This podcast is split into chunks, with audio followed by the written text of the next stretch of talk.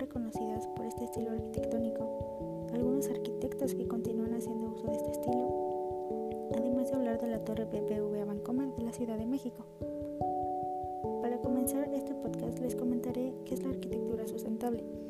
La arquitectura sustentable la podremos definir de la siguiente manera. Es aquella que toma en cuenta el ciclo de la vida de los materiales, el uso de las energías renovables, reducción de materiales y energía, reciclaje de residuos, entre otros. Se podría decir que la arquitectura sustentable tiene que ver también el arquitecto Le Corbusier, ya que en los cinco puntos de la arquitectura nos comenta que tenemos que regresar de una manera a la naturaleza lo que le quitamos en un momento para poder construir.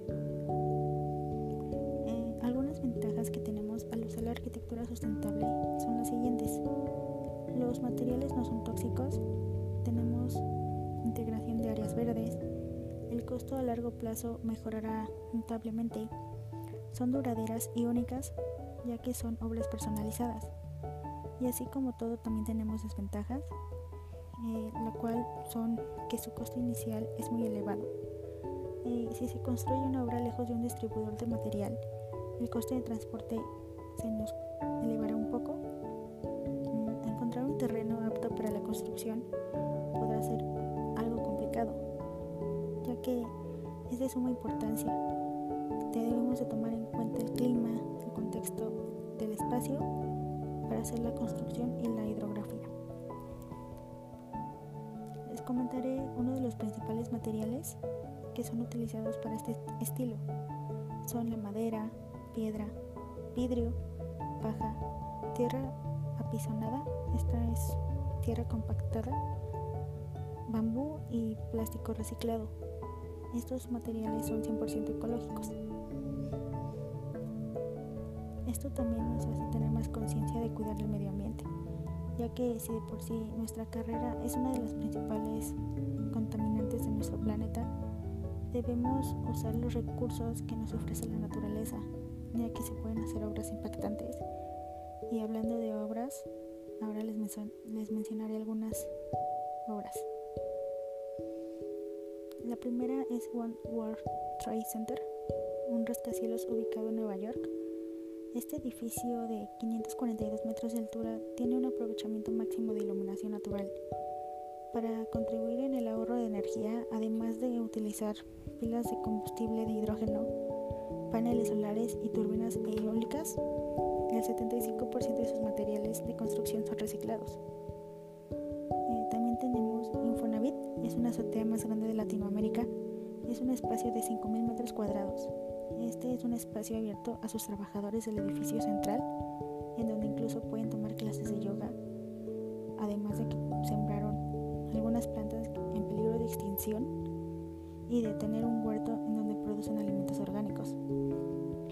Y por último tenemos un ejemplo que es la torre BBVA Bancomer de la Ciudad de México, en donde les contaré un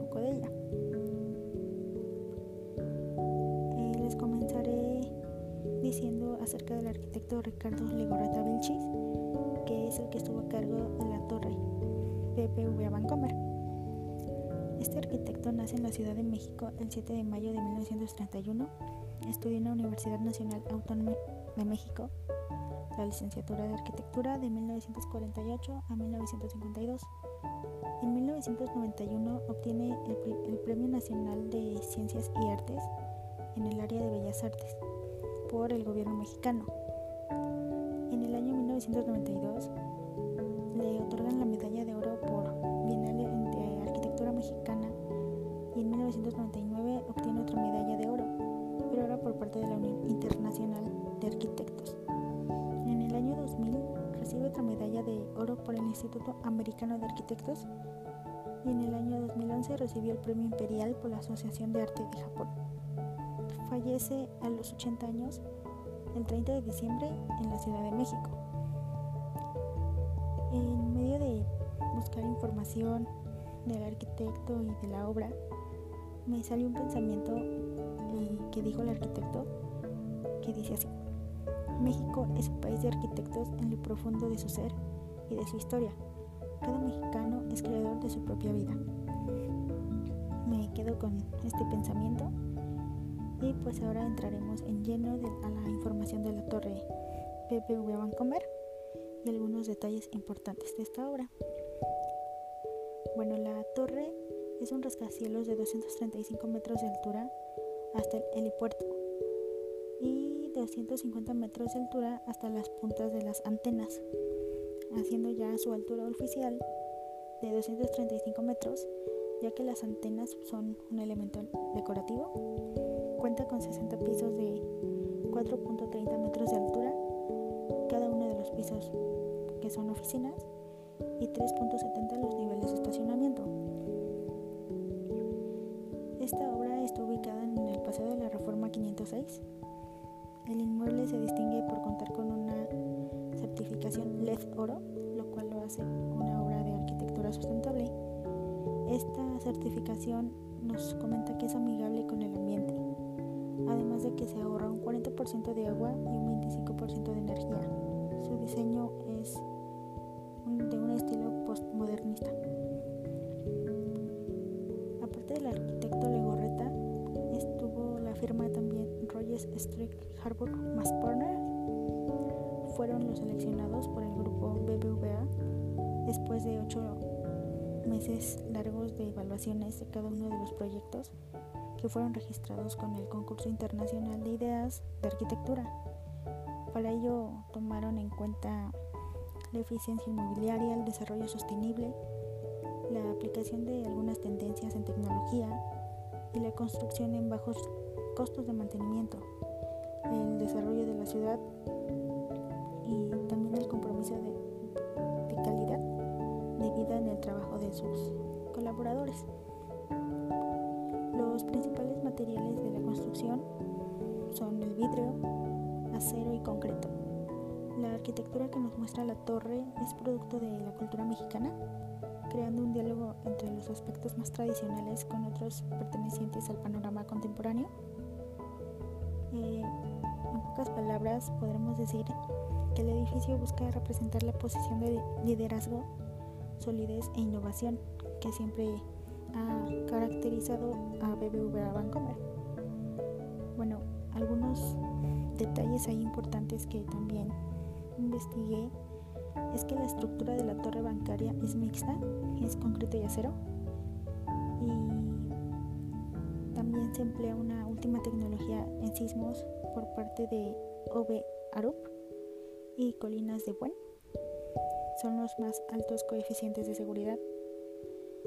También que el rascacielos incluye un equipo de vanguardia en los sistemas de aire acondicionado, iluminación e hidráulico y sanitario y paneles medidas para reducir el consumo de agua y la electricidad en un 33%.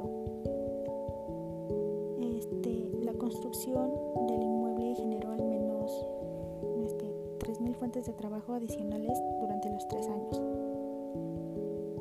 Esta construcción comenzó a principios del año 2008 y fue terminada durante la segunda mitad del 2015. El 9 de febrero del 2016 fue inaugurada oficialmente la torre. Actualmente es el segundo rascacielos más alto de la Ciudad de México, con 235 metros.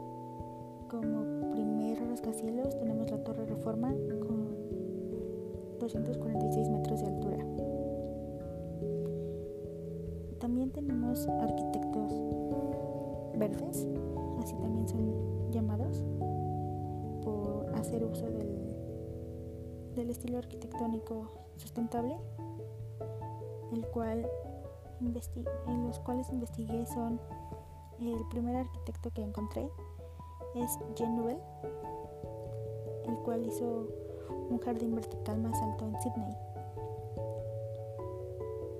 El segundo arquitecto que pude investigar fue Renzo Piano, es un arquitecto italiano, me parece, con la Academia de Ciencias de California, el cual cuando investigué las imágenes se me hicieron un poco interesantes, ya que la academia tiene un acuario y un planetario. Y por último está el arquitecto Frank Lloyd Wright, que es el que comenzó con este estilo Y un ejemplo que tenemos de sus obras sustentables es la Casa de Cascada, ubicada en Pensilvania con una combinación con la arquitectura moderna. Y bueno, con esto he terminado este podcast, la cual les hablé un poco de la arquitectura sustentable y un poco de información relevante o importante de la Torre BBVA Vancomer.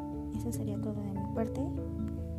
Les doy las gracias por regalarme un poco de su tiempo y atención.